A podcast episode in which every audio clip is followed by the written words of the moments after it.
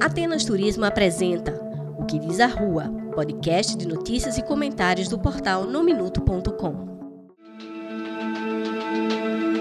Olá, estamos de volta com o podcast O que diz a Rua, nesta quarta-feira, 30 de junho. Os destaques deste episódio: Governo do Estado articula uma rota de navio de containers direto para a China. Turismo em alta. Rio Grande do Norte deve recuperar quase 100% dos voos pré-pandemia. Novo personagem da crise no Brasil, o sommelier de vacina. Saúde, cerca de 27 mil pessoas ainda não tomaram a segunda dose. Fica com a gente, nosso podcast está começando agora. No Minuto apresenta O que diz a Rua, seu podcast de notícias e comentários. Nos bons restaurantes e bares da vida, o consumidor costuma se deparar com a figura do sommelier, profissional especializado em bebidas de qualidade, especialmente vinhos. No Brasil da Covid-19 surgiu a figura do sommelier de vacina, gente não especializada que busca a melhor vacina sem qualificação comprovada. O sommelier de vacina é mais uma invencionice de uma parcela do povo brasileiro. Os especialistas em saúde dizem o seguinte: as pessoas devem aceitar a vacina que está disponível no momento, todas são seguras porque foram aprovadas pela Anvisa, Agência Nacional de Vigilância Sanitária. Só assim vamos sair da pandemia, alcançando o maior número de pessoas vacinadas. Os sinais de melhora são claros entre os idosos que foram os primeiros a se vacinar nesta crise sanitária. Mas o sommelier de vacina não quer saber disso não. Ele busca a melhor vacina na sua ótica obtusa e egoísta. O interesse maior é pela vacina da Pfizer e mais recentemente da Janssen, do laboratório Johnson Johnson. Por eventual risco de trombose, a da Oxford AstraZeneca é evitada por algumas pessoas. Por motivos políticos e ideológicos, a Coronavac é rejeitada por radicais de direita e seguidores de Bolsonaro. Vale tudo nessa busca por vacina. Ligar para os amigos, criar grupos no WhatsApp, no Facebook, rodar os pontos de vacinação e até ligar para o secretário de saúde. Pois é, ontem o secretário de saúde em Natal, Jorge Antunes, me dizia que alguns amigos têm ligado para ele para saber o menu das vacinas nos postos de vacinação e aí poderem escolher. Ele disse que desconversa, não fala, desagradando os interlocutores. O secretário está correto está certíssimo. O secretário Jorge Antunes disse mais: quem escolhe vacina corre o risco de não se vacinar. Em pontos de vacinação do Rio de Janeiro, também em São Paulo, é comum encontrar cartazes com os seguintes dizeres: Não temos Pfizer, não temos Oxford, não há Janssen, não tem vacina da gripe. Vamos acabar com essa bobagem, minha gente. Ninguém pediu para saber origem de vacina quando precisou se imunizar no passado, quando criança, contra pólio, sarampo, meningite, varíola, febre amarela e outras doenças. Com o aval das autoridades de saúde, toda vacina é confiável. Quando chegar a sua vez, vacine-se com qualquer das vacinas aprovadas pela Anvisa, que já andou dizendo não para picaretagens na área dos imunizantes. Essa mesma Anvisa, que merece nosso respeito e tem demonstrado credibilidade na condução desta crise. Já tomou a primeira dose? Não esqueça da segunda, hein? É bom lembrar, pouco mais de 35% da população brasileira tomaram a primeira dose. Pouco mais de 12% tomaram a segunda dose, completando a imunização. Ainda falta muito, muito para a gente completar essa campanha. Somos mais de 220 milhões de brasileiros. Só com a vacinação completa, 90% da população, vamos retomar o ritmo de vida perdido com a pandemia. Oxalá que esse dia chegue logo. E atenção, hein? Aproximadamente 27 mil pessoas não completaram o esquema vacinal no Rio Grande do Norte. Ou seja, 27 mil pessoas não tomaram a segunda dose para concluir a imunização. É bom ficar ligado. Muita gente morreu de Covid-19 porque não teve a chance de se vacinar.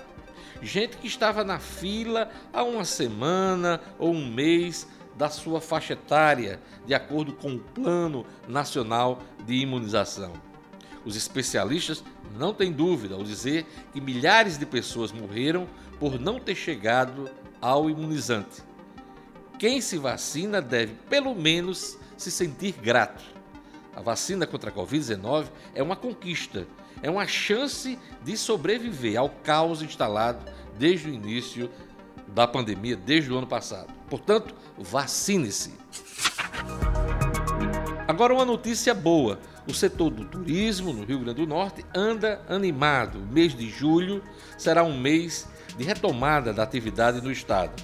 Só para você ter uma ideia, o estado do Rio Grande do Norte deve recuperar quase 100% dos voos pré-pandemia. O jornalista Luciano Kleiber comentou as boas novas no turismo potiguar depois de tanto tempo, de tantas dificuldades, né, depois de um ano 2020 completamente atípico e daquela frustração do início de 2021, quando se começava a retomar e aí veio a tal da segunda onda da Covid, fechando tudo, o setor que realmente atravessa a maior crise da pandemia, que é o segmento de turismo, está esfregando as mãos esperando aí o mês de julho. E os primeiros números que surgem, eles mostram que há motivos sim reais para esta empolgação. Dados da ANAC, Diógenes, mostram que o aeroporto Aloysio Alves, né, o aeroporto Natal, que fica lá em São Gonçalo do Amarante, ele deverá ter, neste mês de julho, 1.519 voos, Diógenes, conectando a capital potiguar a sete estados e 11 aeroportos, entre eles grandes polos emissores de turistas para nós reconhecidamente, né, como é o caso do Rio de Janeiro, São Paulo, Brasília eh, e, e, o interior de São Paulo, né, com São José do Rio Preto e além também do interior de Minas, que lá com o aeroporto de Uberlândia. São grandes polos históricos de, de emissão de turistas para cá e com essa eh, implantação, com esse, com esse início desses 1.500 1.519 voos somente neste mês, o Rio Grande do Norte volta a 98% do patamar de voos que tinha Diógenes lá em 2019, antes do início da pandemia. É, há uma expectativa, veja só, de crescimento de 56% no total de voos em julho em relação a junho e 59% no número de assentos disponíveis. Já estão, veja só, Diógenes, ocupados 256 mil assentos para julho, vindo para Natal, Diógenes. Isso é muito bom para a cadeia turística, é um número que realmente empolga e que deve levar aí a taxa de ocupação dos hotéis acima dos 60% pela primeira vez desde a retomada, desde o início da tal da segunda onda, como eu já citei. Além disso, o setor de agência de viagem, que aí trabalha na outra ponta, né, que é exatamente enviando é, turistas para fora do estado e criando as duas pernas do voo. Vem turista, vai turista, isso viabiliza os voos. O setor de agência de viagem, segundo a ABAV, também tem registrado um aumento de 30% na procura por pacotes. É a história do aumento da vacina e as pessoas se sentindo mais seguras para poder viajar, de hoje por causa da pandemia, ninguém pode nem receber os turistas de braços abertos, né, Luciano Kleiber? Mas. Com cotovelo, né? É, Recebe com cotovelo. Cotovelozinho, o toquinho, né? Na mão. É... O importante é que eles venham, Luciano Kleiber. No Minuto apresenta O que Diz a Rua, seu podcast de notícias e comentários. O governo do estado articula uma rota de navio de contêineres direto para a China o objetivo é consolidar a venda de frutas, com destaque para a exportação de melões para o mercado chinês. O secretário estadual de Agricultura, Pecuária e Pesca do Rio Grande do Norte, Guilherme Saldanha, conversou comigo em mais uma edição do programa Diálogos no Minuto. Vamos conferir agora alguns trechos da entrevista, ressaltando que Guilherme falou sobre os desafios do setor agrícola durante a pandemia. Foi um desafio gigantesco manter essas produções, manter os empregos. É, durante uma pandemia louca como essa, você, é, a, a embalagem de fruta ela funciona num ambiente fechado, são os galpões de embalagem que tem um nome bonito, americanizado de packing house, mas você joga 200 pessoas ali dentro e o setor provou que é possível continuar produzindo dentro dos critérios, dentro dos protocolos e não teve é, grandes infestações, problemas de saúde, inclusive nos packing house. E aí abriu-se em 2019 o mercado chinês, a gente conseguiu mandar no final de 2019 uma, uma, umas cargas, isso foi muito comemorado por todo o setor de avião, e a fruta chegou lá muito bem, e o chinês encantou-se com a fruta no nosso melão produzido aqui no Brasil, e aqui no Rio Grande do Norte, no Brasil não, tem que ser no Rio Grande do Norte, porque ele só compra de área livre de mosca das frutas, e no Brasil inteiro. Só tem isso aqui no Rio Grande do Norte, um pouquinho no Ceará, então esse negócio vai ser do Rio Grande do Norte, e a gente mandou também uma, uma carga, e já foi a segunda carga, o segundo volume, já no ano passado, em, em container. Infelizmente, a, essa distância para a China no container, principalmente por nós não termos uma rota de container, por incrível que pareça, a maior relação comercial do Brasil hoje é com a China. E nós não temos uma rota de navio conteneiro, que é aquele que sai carregado de container, direto para a China. Como é que está a nossa cadeia do leite depois de uma série de medidas adotadas pelo atual governo? É uma cadeia muito frágil e que está muito, tem nos preocupado muito, porque os insumos agrícolas subiram muito. Né? Eu participei de um programa há pouco tempo um jornalista me perguntou que estava preocupado porque o leite subiu 38%. O IBGE estava sinalizando que o leite tinha subido 38% em um ano. O principal insumo agrícola para a produção de leite é o milho e a soja. Na verdade, são dois, são os principais. O milho subiu 100% e a soja subiu 118%. Então, você veja como essa cadeia a gente precisa ter um olhar atento. Governo da professora Fátima, desde o ano passado, nós já demos dois aumentos para o programa do leite, que é o principal comprador de leite do Rio Grande do Norte. Nós compramos ainda 75 mil litros de leite por dia. Esse programa é coordenado pela minha colega secretária Iris, muito bem coordenado por ela. A gente está na eminência de lançar, hoje um programa de convivência com essa seca nossa, que eu estou chamando de seca verde. O segundo semestre vai ser bem difícil e vai ter uma série de ações que vai estar voltado para essa questão da produção de leite para o pecuarista, para o pequeno criador. Eu não vou anunciar aqui no programa não, mas a governadora Fátima, nesses próximos 10, 15 dias, estará anunciando um grande programa de convivência com o nosso clima semiárido, especificamente para essa seca verde. Infelizmente, choveu muito pouco em alguns municípios, a gente está vivendo mais de 76 municípios em decreto de emergência em decorrência das poucas chuvas, e a gente está preocupado a isso. Digo sem medo de errar, o Rio Grande do Norte será o primeiro estado a ter esse plano já para ser implantado agora no segundo semestre, que julho já está batendo a porta da gente. No passado, o setor do leite foi marcado por problemas, até CPI na Assembleia Legislativa. O que é que mudou agora? O que é que o senhor destacaria como mudança para que a gente tivesse um, um setor mais operacional, mais tranquilo e mais seguro e mais, vamos dizer assim, é, sério? Olha, eu digo que o, o, programa do leite ele tem que estar baseado num tripé, tá certo? De, de, de um, um, um tamborete de três pernas e se eu tirar uma perna dessa ele cai. Primeiro, é o ponto de vista da transparência da qualidade do leite. Tá certo? Nunca no estado do Rio Grande do Norte se examinou tanto o programa do leite. Nós temos uma sistemática de análise e pela primeira vez está se coletando os saquinhos que é distribuída à população para analisar se o leite está bom, se é de qualidade, se está seguindo todos os parâmetros é, de higiene, de quantidade. De, de tem, tem, saquinho que antigamente não tinha um litro de leite. Certo? Então a gente está tá muito atento a isso. Uma fiscalização do IDIARN, uma fiscalização do, dos órgãos de vigilância sanitária do governo do Estado o Ministério Público tem acompanhado isso com muita, é, com muita proximidade, tá certo? Então a gente está atento. Esse é o primeiro tripé que o governo do Estado está cumprindo isso muito bem à risca. O segundo tripé é que ele precisa ter um preço justo, principalmente para remunerar o produtor, porque senão não tem programa. Hoje a gente tem incentivado muitas queijeiras, a gente está regulamentando aí pelo menos 50, 60 queijeiras somente esse ano e é, existe uma competitividade muito grande com esses nossos queijos. E aí precisa ter um preço justo. Eu falei há pouco tempo que a gente já deu dois aumentos para estar tá acompanhando o mercado. E nesse programa que a gente vai lançar sobre a convivência com essa, com essa seca verde, vai ter também alguma coisa relacionada ao preço do leite, do programa do leite.